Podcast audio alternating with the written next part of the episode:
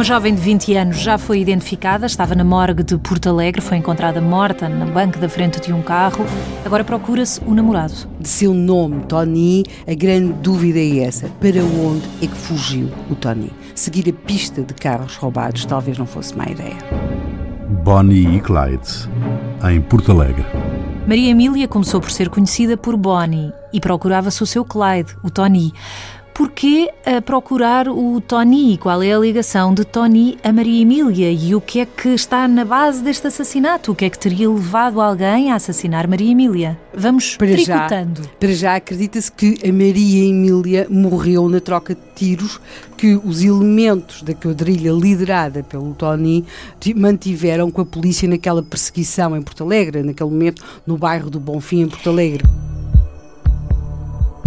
Tudo isto são cenários, temos de o perceber, ou, ou são conjecturas. Há uma certeza, a Maria Emília morreu. Ela estava acompanhada por três homens, dois ou três homens no momento em que a polícia os perseguiu no bairro do Bonfim, em Porto Alegre. Já não pode acrescentar. Sabe-se que esses homens desapareceram, uhum. sabe-se que deixaram para trás aquele carro que tinha sido roubado na Marinha Grande. Com os cartuchos que eventualmente pertenceriam à ah, tal caçadeira. Que eles levantaram para a polícia, que eles, com que eles dispararam sobre a polícia, que há também uma, uma cápsula de bala 6.35, que é exatamente o que corresponde à bala. Tudo corresponde. Tudo corresponde. Sabe-se também que poucas horas depois de tudo isto ter acontecido, da polícia os ter visto no bairro do Bonfim, que tinha sido roubado com recurso também à, arma de fogo uma carrinha uh, numa freguesia de Porto Alegre e para se conseguir deslindar tudo isto é essencial saber encontrar Tony. O, o, Tony, que se suspeita ser um dos homens daquela quadrilha, mas tudo isto só se pode confirmar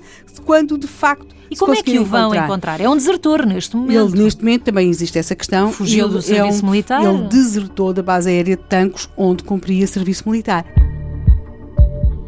A deserção, à época, dava logo prisão. Exatamente, porque havia a questão da polícia militar, controlava até muitas vezes o movimento do, das tropas, estava muitas vezes nas estações de comboio, nos terminais uh, de, de rodoviários, para controlar se havia soldados que já deviam estar no quartel e não estavam, até que, algumas semanas depois, já, já, já íamos em 1971, 28 de janeiro de 1971, mais ou menos seis um semanas mês depois, e meio, sim. De, de tudo aquilo ter acontecido em Porto Alegre, há um bombeiro há um bombeiro que vai sair do seu quartel, é ali em Bicesse, ao pé de Cascais, e uh, ele atravessa o pinhal, porque para talhar caminho dava-lhe jeito, e vê um carro no meio do pinhal, e o carro parece-lhe abandonado.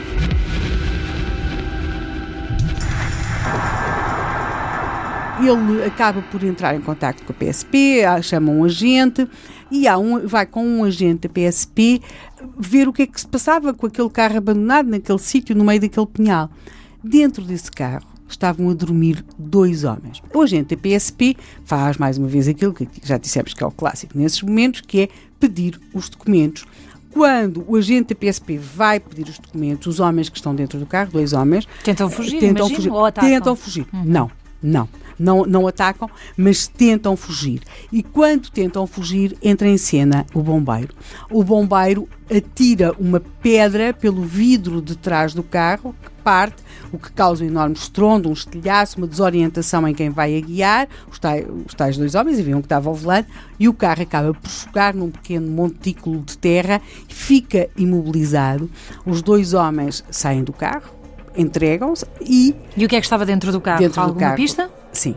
Dentro do carro estava uma caçadeira, estava uma pistola 6.35, precisamente a arma, tem o calibre da bala de onde saiu uh, a bala que matou, matou a Maria Emília, Emília uhum. e sim, um destes homens é o Tony.